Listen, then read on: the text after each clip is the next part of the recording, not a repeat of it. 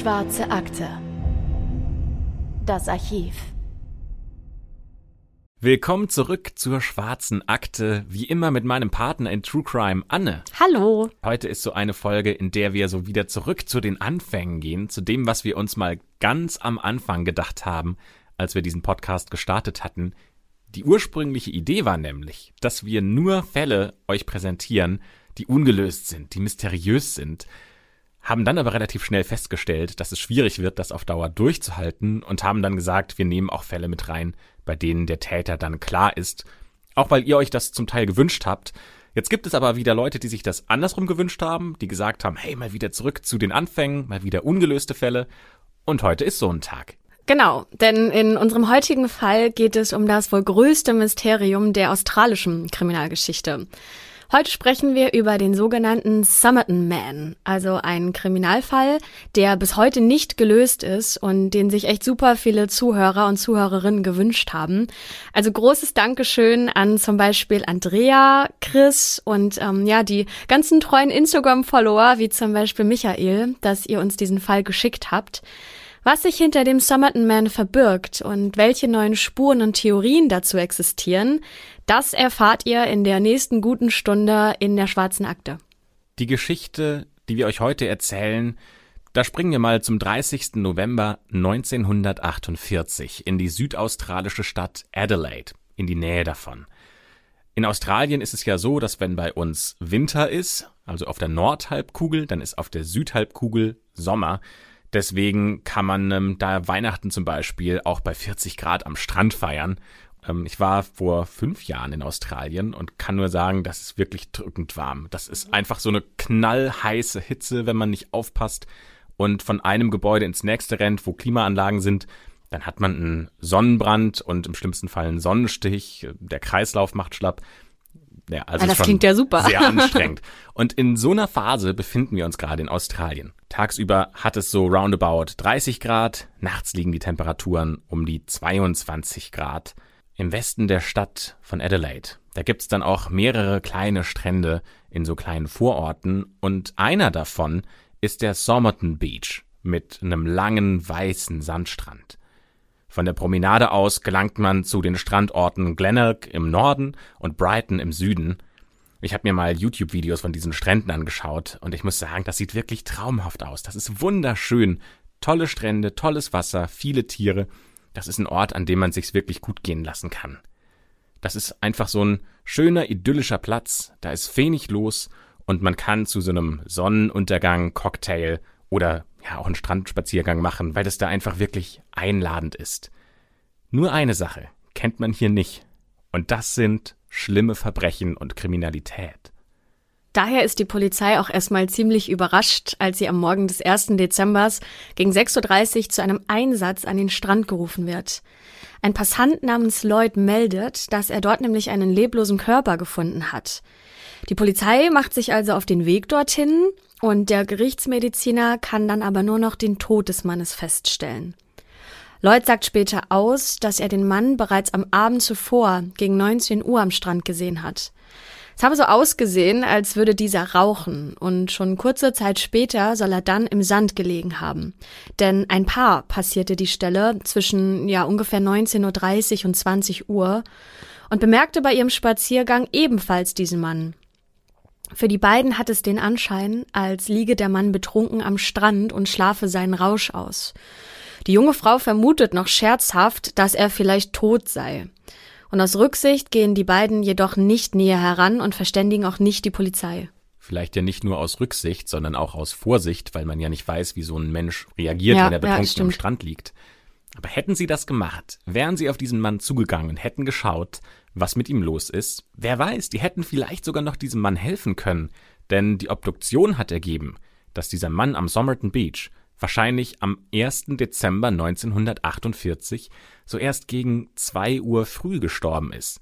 Das heißt, er hat also sehr wahrscheinlich noch gelebt, als ihn diese Frau gesehen hat.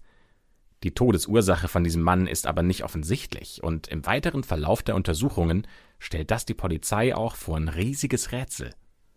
Eigenartig ist auf jeden Fall, dass der Tote keine äußeren Verletzungen aufweist.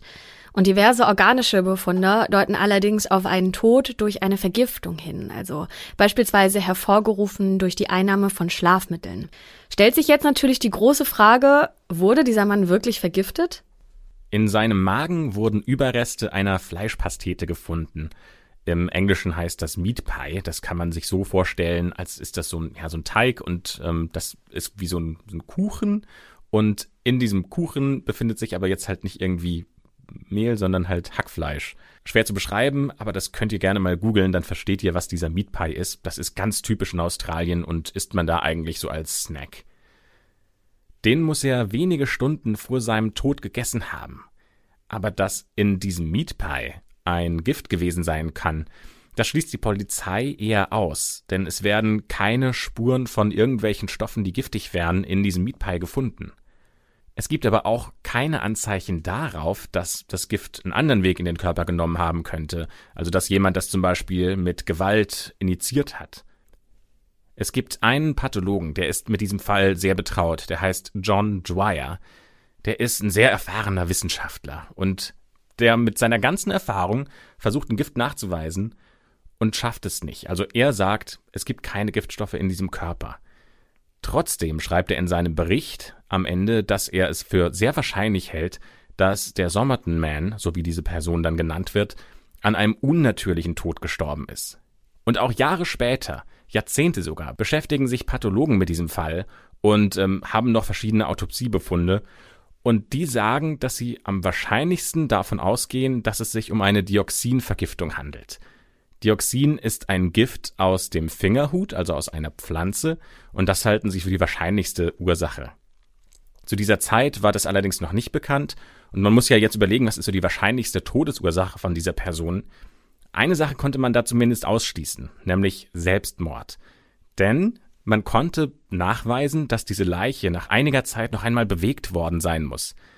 Darauf deuten die Leichenflecke hin, die an seinem Hinterkopf gefunden wurden. Denn diese unbekannte Person, die wird in einer sitzenden Position gefunden und sein Kopf lehnt an der Ufermauer.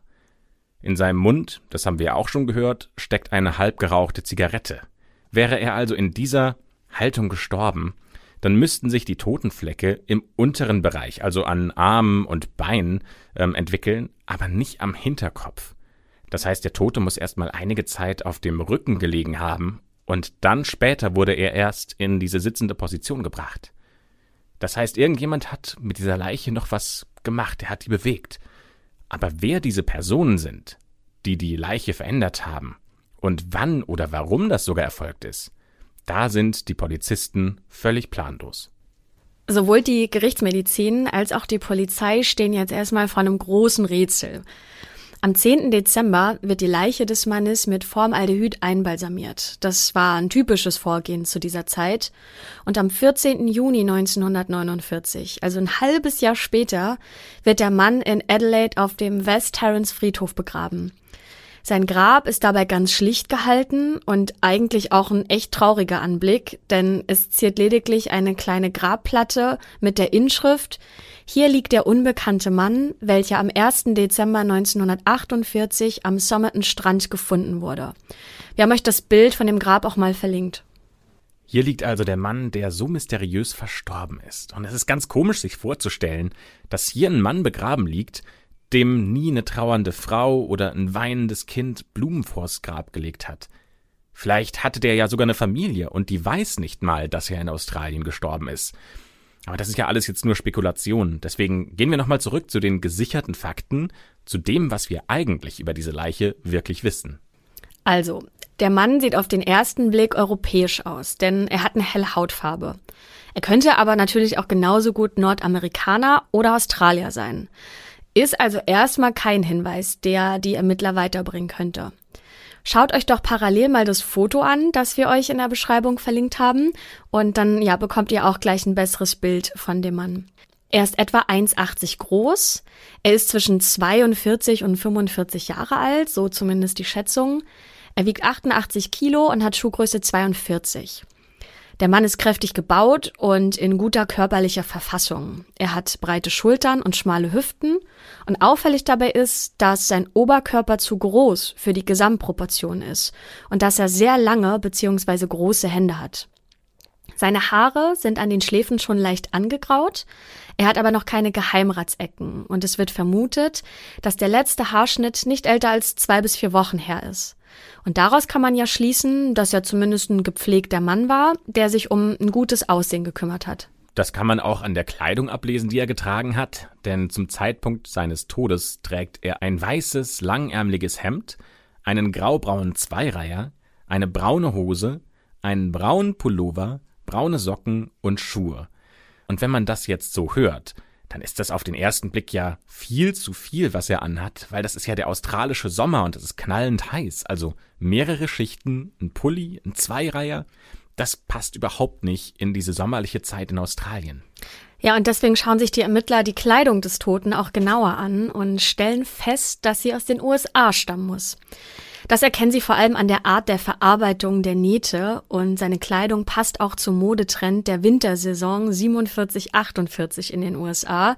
Denn damals waren die Farben Grau und Braun total beliebt und auch der Schnitt seiner Kleidung passt dazu. Seine Kleidung ist schon eher hochwertig und lässt darauf schließen, dass er finanziell sehr gut aufgestellt gewesen sein muss, um sich das eben leisten zu können oder zu wollen. Doch die Kleidung wird der Polizei noch ein großes Rätsel aufgeben. Also behaltet das mal im Hinterkopf. Darauf kommen wir später nochmal zurück. Also haben wir das schon mal festgestellt. Äußerlich macht dieser Mann einen wirklich guten und gepflegten Eindruck. Auch an seinen Händen gibt es keinerlei Anzeichen von harter körperlicher Arbeit. Seine Fuß- und Fingernägel, die sind ordentlich gepflegt. Der hat weder Schwielen noch Hornhaut an Händen oder Füßen. Und sein Körper, seine Arme und seine Beine, die sind nur sehr schwach behaart. Nur an den Füßen und an den Beinen gibt es zwei Dinge, die besonders auffallen. Das erste ist, dass die Zehen nach vorne hin keilförmig zusammengedrückt sind. So ungefähr wie bei einem Tänzer oder bei einem Menschen, der lange Reitstiefel getragen hat, wo halt die Zehen in den Schuhen sehr lange und über einen größeren Zeitraum ähm, ja zusammengedrückt werden und sich dann quasi an diesen Druck anpassen. Das passiert auch zum Beispiel bei Soldaten, Leute, die lange in Uniformstiefeln marschieren müssen oder bei Personen, die andere spitz zulaufende Schuhe tragen. Das zweite, was sehr auffällig ist, die Wadenmuskeln sind sehr stark ausgeprägt. Und das findet man eigentlich eher bei Sportlern oder auch bei Frauen, die hohe Schuhe mit hohen Absätzen getragen haben. So richtig hilft diese Beschreibung jetzt aber auch nicht weiter, denn der Zweite Weltkrieg ist gerade einmal seit gut drei Jahren vorbei und da haben ja Millionen von Soldaten solche Militärstiefel getragen. Ja, aber da warten wir noch mal ab, weil es gibt nämlich eine Theorie, die eben genau darauf im wahrsten Sinne des Wortes fußt. Sorry für den Wortwitz. ja, der aber da war werden wir noch mal, schlecht, ne? Da werden wir noch mal drüber sprechen jetzt im Laufe des Podcasts. Behaltet euch das auch noch mal im Hinterkopf. So, jetzt haben wir euch ja alle Details erzählt, die man über das Opfer wusste oder anhand von Kleidung und Co. vermutet hat. Daher sprechen wir jetzt mal konkreter über die Ermittlungsarbeit der Polizei. Während also die Obduktion zur Todesursache läuft, versuchen die Ermittler erst einmal die Identität der Leiche zu klären. Als erstes ordnet man die unbekannte Leiche einem gewissen E. C. Johnson zu. Der ist, als man die Leiche findet, 45 Jahre alt. Das passt also schon mal in das Altersraster. Wie die Polizei gerade auf diesen Johnson kommt, wissen wir leider nicht. Die regionalen Zeitungen berichten jedenfalls ausführlich über den Fall der unbekannten Leiche und den aktuellen Ermittlungsstand. Und daraufhin meldet sich der totgeglaubte E.C. Johnson am Nachmittag des 3. Dezembers bei einer Polizeistation, um sich dort selbst zu identifizieren. Der war also quick lebendig und äh, scheidet als Opfer aus. Das ist natürlich ungünstig, wenn irgendwann deine sicher geglaubte Leiche vor mhm. der Tür steht und sagt, übrigens, ich Hallo. lebe noch. Ja. Aber es gibt keine weiteren Hinweise. Das war die einzige Person, von der sie gedacht haben, der könnte das sein. Es gibt aber einen Punkt, der auch wieder sehr auffällt. Und wir hatten ein sehr ähnliches Phänomen schon, ich glaube, bei Peter Bergman. Ja, genau. Ähm, da war das nämlich genauso, dass in der Kleidung die Etiketten rausgeschnitten waren. Und genauso ist das jetzt eben auch hier. Die Etiketten an seiner Kleidung sind sorgfältig entfernt worden. Und weil die Polizei jetzt eben ratlos ist und keine weiteren Ideen mehr hat, wer diese Person sein könnte, werden die Beschreibungen seines Aussehens, Polizeifotos seiner Leiche und auch seine Fingerabdrücke in ja, der gesamten englischsprachigen Welt geteilt und in eine Vermisstenkartei aufgenommen. Aber auch da kann sie nirgends abgeglichen werden und es gibt keine Matches. Dazu muss man aber auch wissen, dass 1948 weder die australischen Staaten untereinander noch die restlichen Polizeistationen in der Welt miteinander vernetzt sind. Ne? Also ein kommunikativer Austausch wie heute, so binnen Sekunden, war damals ja gar nicht möglich. Kann man den Ermittlern also auch gar nicht äh, verübeln, weil sie schlichtweg nicht die Möglichkeiten hatten, wie wir sie heute durch das Internet haben. Die Abgleichung der Daten beweist also eigentlich nur, dass der Mann nicht gesucht oder als kriminell in den Akten aufgeführt wurde. Springen wir weiter in den Januar 1949. Da wird dieser unbekannte Tote wieder identifiziert. Er soll der 63 Jahre alte Holzfäller Robert Walsh sein. Die Polizei selbst hat aber große Zweifel, ob das tatsächlich Robert Walsh sein könnte, weil sie die Leiche für deutlich jünger hält als 63 Jahre. Außerdem haben wir ja gesagt, dass die Hände ähm, dieser Person, die am Strand gefunden wurde, keine Anzeichen von harter körperlicher Arbeit hat. Das heißt, Holzfäller ist jetzt nicht der erste Beruf, der einem einfällt, wenn man diese Leiche begutachtet. Trotzdem sucht natürlich die Polizei nach dieser Person und ähm, sie fangen an zu ermitteln. Aber diese Ermittlungen werden auch bald wieder eingestellt, nachdem eine von zwei Zeuginnen, die es in diesem Fall gibt, ähm, die heißt Elizabeth Thompson, ihre Stellungnahme über das Opfer nach einer zweiten Begutachtung des Körpers bei der Polizei wieder zurückzieht und äh, sagt, die ist wertlos. Denn der Grund, warum sie das macht, ist, dass dieser Leiche ein ganz wichtiges Merkmal fehlt, das Robert Walsh hat, nämlich eine Narbe am Kinn. Außerdem passen die Größe der Beine und der Füße auch nicht zu Robert Walsh. Also wieder hat die Polizei gedacht, sie hätte die tatsächliche Person identifiziert, und wieder war es nur eine Sackgasse. Ja, die Polizei steht also erneut vor einem Rätsel und es scheint eigentlich nur festzustehen, dass anscheinend niemand den Toten vermisst hat. Und deswegen ist das halt einfach so, dass die Ermittlungen in Stocken gerät und so vor sich hin dümpelt. Allerdings knapp zwei Monate nach dem Leichenfund kommt dann wieder Bewegung in die Sache. Ende Januar 1949 wird am Bahnhof von Adelaide ein brauner Koffer gefunden, der die gleichen Kleidungsstücke enthält, die der unbekannte Tote getragen hat, ebenfalls ohne Etiketten. Im Inneren des Koffers ist auf dem Namensschild ein Name geschrieben. T. Keen. Und tatsächlich wird ein Tom Keen in dieser Region auch vermisst, und das ist ein in Adelaide lebender Matrose. Aber Matrosen müssen ja auch körperlich hart arbeiten, vor allem noch zu dieser Zeit, und das passt eigentlich nicht zum äußeren Anschein des toten Mannes. Auch die Angehörigen von Tom Keen bestätigen, dass es sich bei diesem Mann nicht um Tom Keen handeln kann. Aber die Polizei muss ja jeder Spur nachgehen, die sich ihr bietet. Und ist sie auch noch so klein und so unwahrscheinlich? Lass uns daher doch nochmal diesen gefundenen Koffer genauer in Augenschein nehmen. Der gibt den Ermittlern ja erstmal wieder neue Anhaltspunkte. Genau, denn die Polizei geht ab diesem Zeitpunkt davon aus, dass der mysteriöse Mann am 30. November mit dem Zug von Port Augusta, Melbourne oder von Sydney angereist ist, sich dann in der öffentlichen Badeanstalt in Adelaide geduscht und rasiert hat und dann einen Fahrschein für den Zug nach Henley Beach für 10.50 Uhr des nächsten Morgens gekauft hat, der bei dem Mann gefunden wird. Anschließend hat er seinen Koffer am Bahnhof abgegeben und kauft sich ebenfalls noch eine Busfahrkarte nach Glenelg. Glenelg liegt nördlich von Somerton ähm, der Hanley Beach, der ist dann noch mal ein Stück weiter. Also das sind alles so, ja, kleine Entfernungen. Das ist so ein Viertel zum nächsten. Jetzt wissen die Polizisten zwar mehr über, ja, die letzten Stunden des Mannes und was er an dem Tag noch vorhatte, aber die Identität, die ist immer noch ungeklärt. Die Polizei möchte das Rätsel natürlich endlich lösen und dem Unbekannten einen Namen geben. Daher werden die Leiche und die Kleidung im April 1949 nochmal umfangreich untersucht. Und dabei finden sie auch was heraus. Wir hatten ja schon mal gesagt, dass die Kleidung noch eine wichtige Rolle spielen wird. Und es gibt einen ganz, ganz winzigen Fund, der aber nochmal so eine richtige Ermittlungslawine nach sich zieht. Aber lass uns doch mal von vorne anfangen. Die Polizisten finden nämlich in einer ganz kleinen zusätzlichen Hosentasche, die von innen eingenäht und deswegen vorher übersehen wurde, ein sorgfältig zusammengerolltes, sehr kleines Stück Papier, auf dem die gedruckten Worte Tamam Shad stehen. Schaut euch das doch auch gern mal an, ähm, das ist in der Beschreibung verlinkt. Und Tamam Shad ist ein persischer Ausdruck, der sinngemäß übersetzt werden kann mit beendet oder das Ende. Das Papier sieht so aus, als wäre es aus einem Buch herausgerissen worden, also hat man sich auf die Suche nach dem passenden Buch gemacht. Die Suche fand sogar landesweit statt und war wahrscheinlich auch deswegen so schnell erfolgreich, denn ein Arzt meldet sich und erzählt den lokalen Polizeibehörden, dass ein Buch mit dem Titel Rubaiyat von Omar Khayyam am Abend vor der Entdeckung des Toten in sein Auto geworfen wurde. Komische Abfolge irgendwie, finde ich. Ähm, naja, jedenfalls hat der Arzt das Buch glücklicherweise aufbewahrt. Es handelt sich dabei um einen ähm, Gedichtsband des äh, persischen Lyrikers äh, Omar, ne, den ich ja gerade angesprochen habe, der von Edward Fitzgerald übersetzt wurde. Die Ermittler kriegen das Buch natürlich dann zugestellt und im Laufe dieser Ermittlungen, während sie dieses Buch unter die Lupe nehmen und sich das genauer anschauen, finden sie ein sehr interessantes Detail. Genau, denn auf der Innenseite des hinteren Buchdeckels entdeckt die Polizei etwas, und zwar einige mit Bleistift geschriebene Buchstabenfolgen. Erstmal ohne erkennbaren Sinn.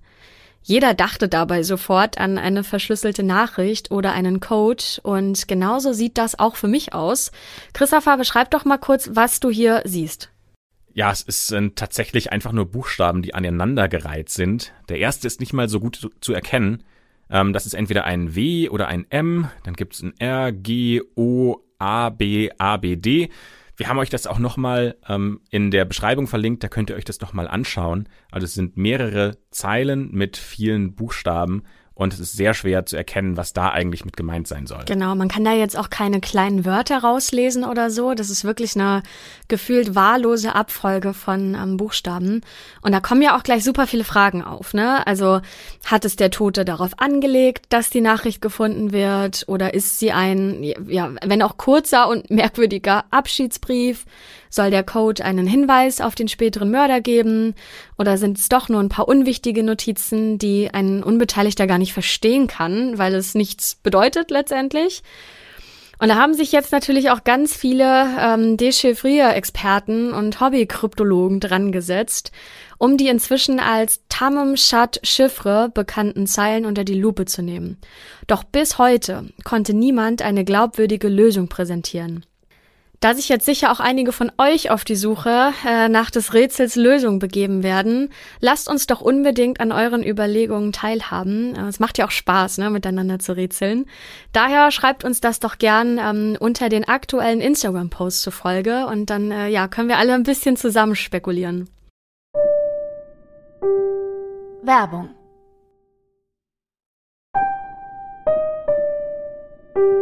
Werbung Ende ein Ergebnis aus dem Jahr 2009 ist zum Beispiel von zwei australischen Studenten von Andrew Turnbull und Denley Bihari. Durch die Vergleiche der Buchstabenhäufigkeiten äh, mit denen verschiedener Sprachen kommen die beiden zur Auffassung, dass die Tamam Shad Chiffre möglicherweise aus den Anfangsbuchstaben englischer Wörter besteht. Vielleicht hat der Urheber von jedem Wort eines Satzes den jeweils ersten Buchstaben notiert. Ja, das war's aber auch schon, denn weiter kommen die beiden nicht. Man weiß ja nicht mal, ob das die Person, die gefunden wurde, selbst geschrieben hat oder ob das ihr jemand einfach nur noch dahingelegt hat. Richtig, genau. Also das ist ja nochmal ein Problem, um da weiter zu überlegen, was denn damit gemeint sein könnte. Aber das war noch nicht alles. Also wir wissen jetzt, aus welchem Buch das kommt. Wir wissen, dass dieses Buch gefunden wurde, auf sehr untypische Art und Weise. Und es gibt noch einen weiteren Punkt, der in diesem Buch sehr, sehr wichtig sein wird nämlich eine handschriftlich eingetragene Telefonnummer, die X3239. Klar, die Polizei macht sich sofort auf die Suche, um die Person zu finden, die zu dieser Telefonnummer gehört, und sie finden Jessica Allen Thompson. Die wohnt nur ungefähr 400 Meter von dem Fundort der Leiche entfernt und sie ist Krankenschwester in einem der örtlichen Krankenhäuser. Klar, natürlich, die Polizei versucht sofort, sie zu finden und zu befragen, Aber die Frau gibt an, dass sie nichts über den Toten weiß und auch noch nie irgendwas davon gehört hat. Ja, und warum steht dann aber genau ihre Telefonnummer in dem Buch? So, sie sagt nämlich, dass sie früher diesen Gedichtsband besessen hat. Aber während des Zweiten Weltkriegs hat sie das einem Offizier der australischen Armee geschenkt, während sie im Royal North Shore Hospital in Sydney ihre Ausbildung zur Krankenschwester absolviert hat. Sie weiß sogar noch, wer das war. Ähm, der Name ist nämlich Alfred Boxall und sie hat ihn im Clifton Gardens Hotel in Sydney getroffen im Jahr 1944. Es könnte möglich sein, dass sie ihre Telefonnummer in dieses Buch geschrieben hat, in der Hoffnung, dass sich dieser Offizier nochmal bei ihr meldet. Weil damals, das war halt einfach so, ja, ich würde mal sagen, klassisches Dating. Mhm. Ähm, sie war nicht verheiratet, sie wollte ihn vielleicht nochmal treffen und hat gehofft, dass wenn er dieses Buch hat mit ihrer Telefonnummer, dass sie sich nach dem Krieg dann nochmal sehen können. Ja, da sich Alfred Boxell zunächst nicht auffinden lässt, vermutet die Polizei, dass es sich bei dem Toten um ihn handeln müsse. Leider kann Jessica Allen Thompson bei der Identifizierung nicht weiterhelfen, da sie sich nicht mehr an das Aussehen von ihm erinnern kann. Dann ist das entweder nicht die große Liebe gewesen oder irgendwie schon ein bisschen eigenartig. Also warum schenkt sie ihnen denn dieses Buch, schreibt dann noch ihre Telefonnummer rein und nur so fünf Jahre später weißt du schon gar nicht mehr, wie die Person ausgesehen hat? Also nicht mal mehr grob, das passt irgendwie nicht. Ja, dass sie selbst die Telefonnummer da reingeschrieben hat, ist allerdings Spekulation, denn in den Polizeiakten lässt sich dazu nichts finden. Ist unterm Strich dann auch total egal, denn ähm, wir kennen das schon vom ersten Verdächtigen, dass der lebend wieder aufgetaucht ist und genauso ist das mit Alfred Boxell. Auch der ist wieder quicklebendig. Das Ding ist, er hat sogar noch den Gedichtsband, den ihm damals diese Krankenschwester geschenkt hat. Das heißt, es ist ein zweiter Gedichtsband, der tatsächlich in irgendeiner Form identisch ist mit dem, den diese Krankenschwester hatte. Und dann fragt man natürlich auch Alfred, was er über diesen Toten weiß, aber auch er sagt, er kann sich an nichts erinnern. Ja, das ist alles äh, sehr merkwürdig. Wieso hat der Offizier das Buch noch, obwohl es in einem Auto gefunden wurde? Und also schließlich deutet die Telefonnummer ja darauf hin, dass es sich dabei um das verschenkte Exemplar handeln muss. Also nicht nur wir jetzt, auch die Polizei steht schon wieder mit leeren Händen da. Und das war eigentlich, was diese beiden angeht, also Alfred und Jessica, die Krankenschwester, die Beweisaufnahme zur damaligen Zeit. Heute können die uns aber nicht mehr weiterhelfen, denn beide sind mittlerweile verstorben, sind aber im Internet noch Quell der Freude und der Inspiration zu ganz vielen Theorien, bei denen wir euch einige jetzt noch vorstellen wollen. Ja, dann lass uns doch mal am besten mit der Theorie der Krankenschwester starten. Ende 2011 präsentiert der Brite Nick Pelling, das ist ein Spezialist für historische Verschlüsselungsrätsel, eine neue Theorie zu dem Fall. Der Somerton Man, so zumindest Pellings Hypothese, soll ein ehemaliger Seefahrer gewesen und nach Adelaide gekommen sein, um dort die Krankenschwester, seine verflossene Geliebte, zu besuchen. Während sich der Unbekannte also in der Wohnung der inzwischen verheirateten Jessica Ellen Thompson aufhält, stirbt er unerwartet eines natürlichen Todes, zum Beispiel durch eine allergische Reaktion. Die Krankenschwester, deren Ehemann von dem Besuch nichts weiß, will mit der Sache nichts zu tun haben und schafft die Leiche daher an den späteren Fundort am Strand. Die Annahme, der Somerton Man sei wohlhabend gewesen, hält Pelling allerdings für falsch. Seiner Meinung nach stammt der feine Anzug aus einer Altkleidersammlung, was auch die fehlenden Etiketten erklären könnte. Die Tamim Shad-Chiffre besteht laut Pelling aus den Anfangsbuchstaben eines selbstgeschriebenen Liebesgedichts, die der Somerton Man als Gedächtnisstütze notierte. Naja, du hast dich ja jetzt gerade damit beschäftigt. Äh, was denkst du denn zu dieser ganzen Liebesgeschichte-Theorie? Ich halte davon ehrlich gesagt nicht so viel. Das ist ja auch also relativ unspektakulär.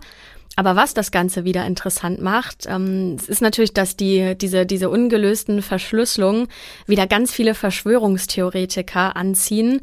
Und das würde dann aus einer vermeintlich unspektakulären Abfolge irgendwie ja doch wieder was Großes machen. Na, was für mich immer noch so dagegen spricht oder so der große Beweis dagegen ist, ist doch, dass man gesehen hat, dass dieser Somerton Man nicht körperlich hart gearbeitet hat. Ja, genau. Das heißt, diese ganzen Seefahrertheorien, Matrosentheorien, Baumfäller, das spricht doch total dagegen. Außerdem, also selbst wenn dieser Anzug aus einer Altkleidersammlung stammt, wer gibt denn so einen sauteuren Anzug, also wirklich einen guten klassischen Anzug aus den USA einfach so nach wenigen Monaten, die er den getragen hat, nach Australien in eine Altkleidersammlung. Das passt doch nicht. Nee. Und wer entfernt da Etiketten? Auch das.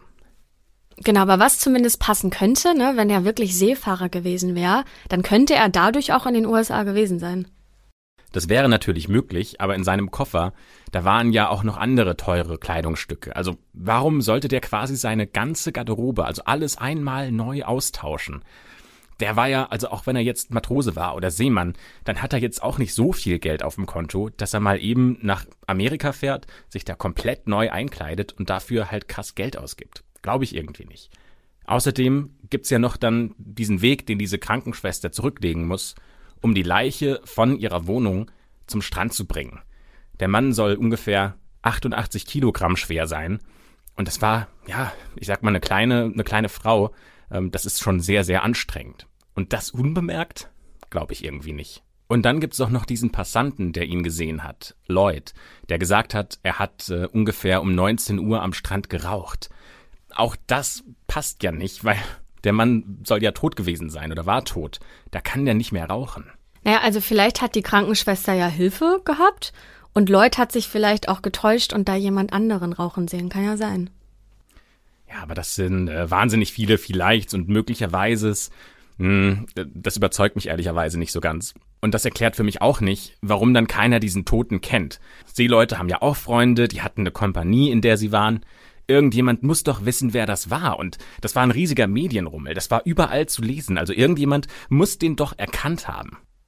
Dann gefällt dir diese Theorie hoffentlich besser. Vergiss aber trotzdem die Krankenschwester noch nicht, denn die wird später nochmal wichtig. Der australische Ex-Polizist Jerry Feltes ist Experte in dem Fall und hat auch ein Buch darüber geschrieben, das heißt The Unknown Man. Und eine seiner Theorien besagt, dass der Tote ein Spion aus dem Ostblock war. Dies würde zumindest erklären, warum der Unbekannte scheinbar von niemandem vermisst wurde.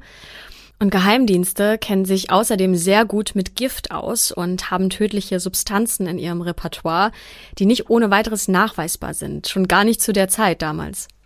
Das klingt zwar schon plausibler als dieser Ansatz mit der Krankenschwester, dann braucht man ja aber trotzdem noch eine Erklärung dafür, warum gerade diese Person sterben sollte und warum er da abgelegt wurde. Also der Autor sagt dazu, dass dadurch, dass der Kalte Krieg ähm, zwischen den USA und dem Ostblock 1947 losging, man da jetzt eigentlich keine tiefgreifenden Erklärungen braucht, weil gegnerische Spione eigentlich automatisch auf der Abschussliste standen. Okay, dann könnte der ja tatsächlich ein Spion gewesen sein.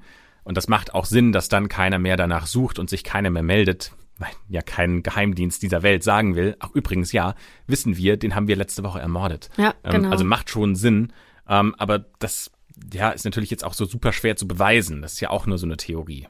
Ja, und andere Theorien sind leider, was heißt leider, ne, aber sind weitaus unspektakulärer. Der Somerton Man könnte auch ein einsamer Einwanderer gewesen sein und wurde deswegen von niemandem als vermisst gemeldet. Oder es handelt sich bei ihm um einen Touristen, der fernab seiner Heimat unerkannt sterben wollte.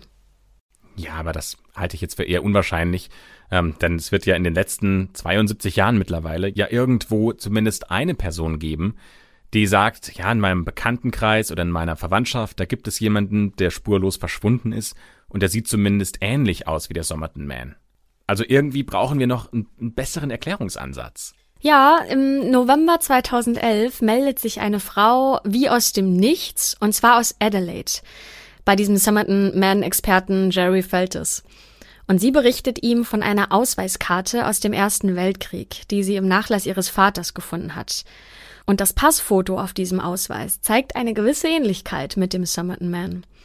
Jerry Feltes wittert natürlich eine heiße Spur in diesem Fall seit Jahrzehnten, ne? das äh, muss man sich ja nochmal vorstellen. Und er zieht einen Anthropologen hinzu, der mit kriminaltechnischen Methoden einen Vergleich erstellt. Und dabei ergeben sich wirklich zahlreiche Übereinstimmungen, beispielsweise bei der Ohrenform oder bei einem Muttermal an identischer Stelle mit dem Toten.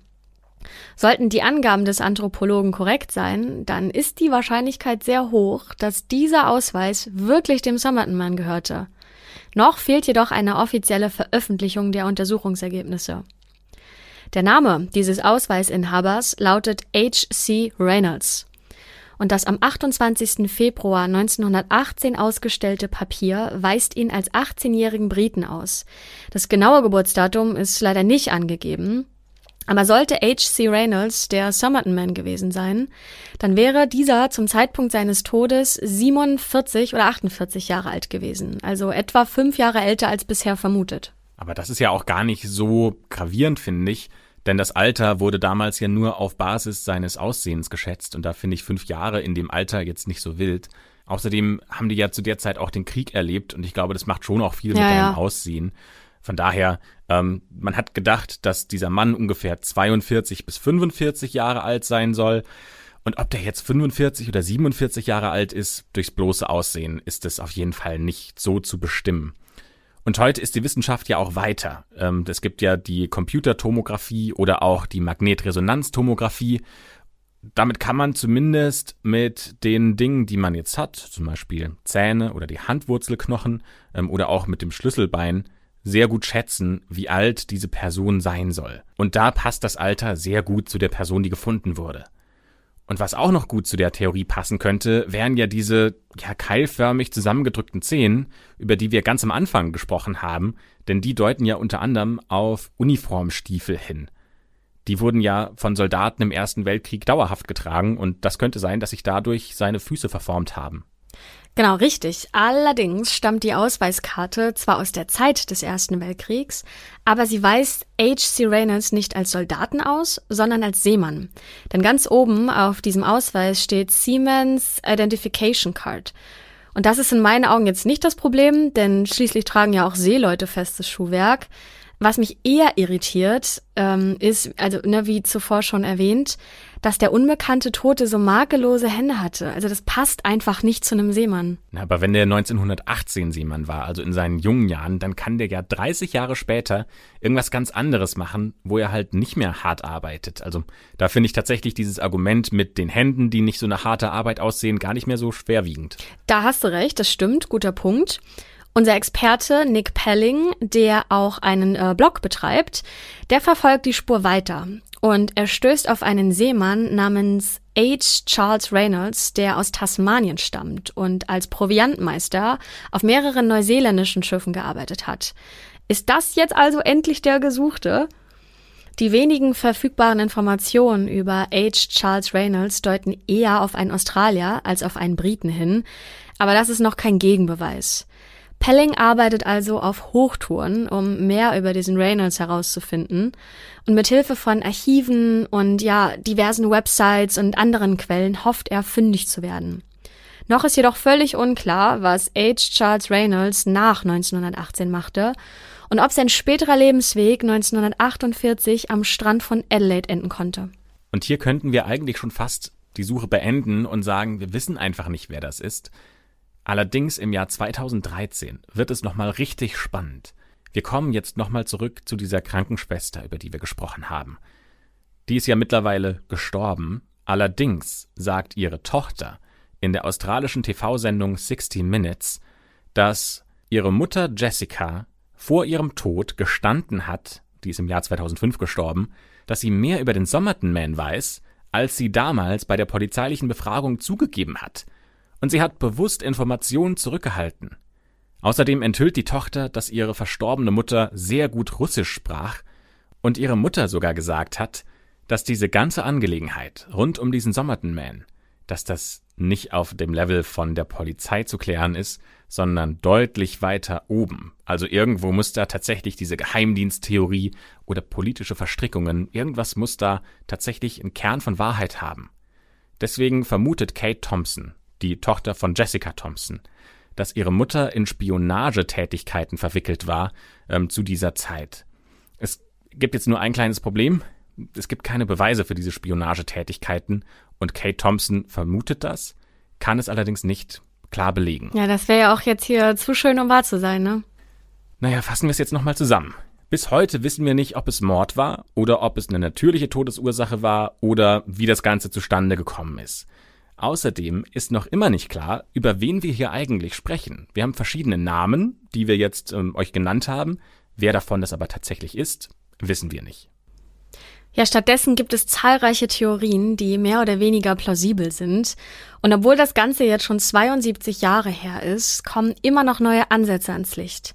Bei der australischen Polizei wurde der Fall bislang auch noch nicht zu den Akten gelegt und gilt dort immer noch als offen nach der langen Zeit. So, und jetzt ist doch die wichtige Frage mit den heutigen Methoden, warum machen die nicht einfach eine DNA-Analyse und testen, ob es irgendwo in den laufenden Jahren in den Datenbanken jemanden gegeben hat, der da reinpasst? Ja, das ist ein sehr guter Ansatz, Christopher. Äh, das funktioniert aber nicht, weil dieses Formaldehyd, mit der die Leiche einbalsamiert wurde, alle DNA-Spuren vernichtet hat. Aber vielleicht gibt es in Zukunft ja irgendein Verfahren, ähm, ja, mit dem dann doch eine DNA-Analyse möglich sein könnte, wer weiß. Und wenn das der Fall sein sollte, dann werden wir es auf jeden Fall in diesem Podcast nochmal besprechen und euch informieren, damit wir endlich das Rätsel dann dieses Somerton Mans gemeinsam gelöst haben. Also nicht wir haben es gelöst, aber wir haben euch die Lösung dann erzählt und ihr könnt dann auch sagen, wir haben einen ungelösten Fall nach über 50 Jahren dann nochmal jetzt quasi mit Wissen gefüllt und Licht ins Dunkel gebracht. Genau, ja, das war seit langem jetzt mal wieder ein sehr mysteriöser Fall, der äh, so viele Jahre in die Vergangenheit reicht, mit Rätseln und Spekulationen und einem unbekannten Toten, ne, was bis heute nicht geklärt werden konnte. Und wir haben auch in der heutigen Folge relativ viel Begleitmaterial, also schaut unbedingt in die Beschreibung. Ähm, da findet ihr ganz viele äh, Fotos verlinkt, die zu diesem Fall passen, der wirklich super spannend ist. Also ähm, ich weiß nicht, ob man von Spaß sprechen kann, über diesen Fall zu sprechen, ne? aber ich glaube, das ist eine, eine, wieder eine sehr, sehr spannende Folge gewesen und ähm, wir hoffen sehr, dass ihr uns auch gerne zugehört habt. Und ähm, wie gesagt, nochmal vielen Dank an alle, die uns diesen Fall vorgeschlagen haben. Ähm, macht das gerne weiterhin, entweder per Mail an äh, schwarzeakte.jula.de oder gerne auch bei Instagram, at schwarze Akte in einem Wort. Und äh, Christopher? Wir schließen ja. die schwarze Akte für heute mit einem ungelösten Fall. Hoffentlich hat euch das wieder gefallen. Und äh, dann hören wir uns alle gemeinsam wieder in der nächsten Woche, wenn wir die nächste schwarze Akte für euch öffnen. Bis zum nächsten Mal.